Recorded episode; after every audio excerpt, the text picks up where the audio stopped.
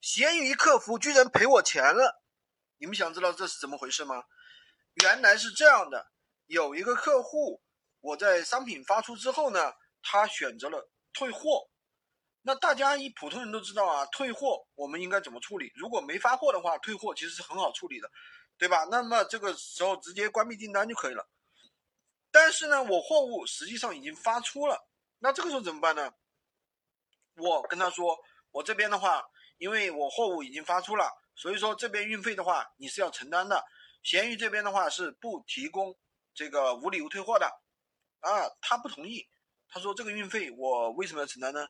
我运费这个这个运费这个东西还没到我这里啊，为什么我要承担呢？他不承担。然后呢，这个时候我就找了客服，那么而且我提供了一个关键的一个证据是什么证据呢？就是物流公司盖红章的那个，对吧？盖红章的这个证据。那如果是小件物品，比如说五块十块的，那我想想那也就算了，对不对？但是他这个呢是一个大件商品，运费呢是五十块，我就实在是气不过，对吧？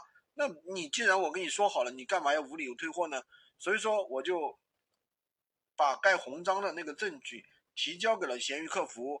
那么闲鱼客服呢也觉得我说的有道理，对吧？因为这个物东西呢确实发出去了，而且经运费也比较大，也不可能给你无理由退货，所以呢就把这个运费呢呃补补给我了啊，有闲鱼官方补给我了。当然闲鱼官方的话应该可能会去问客户去要，这是另外一回事了。好了，今天就跟大家分享这么多，这是一个绝对绝对的干货啊！一定要点赞收藏起来，点赞收藏起来，不要为了这样再去为了客户的任性啊而亏了运费了。喜欢军哥的可以关注我，订阅我的专辑，当然也可以加我的微，在我的头像旁边获取闲鱼快速上手笔记。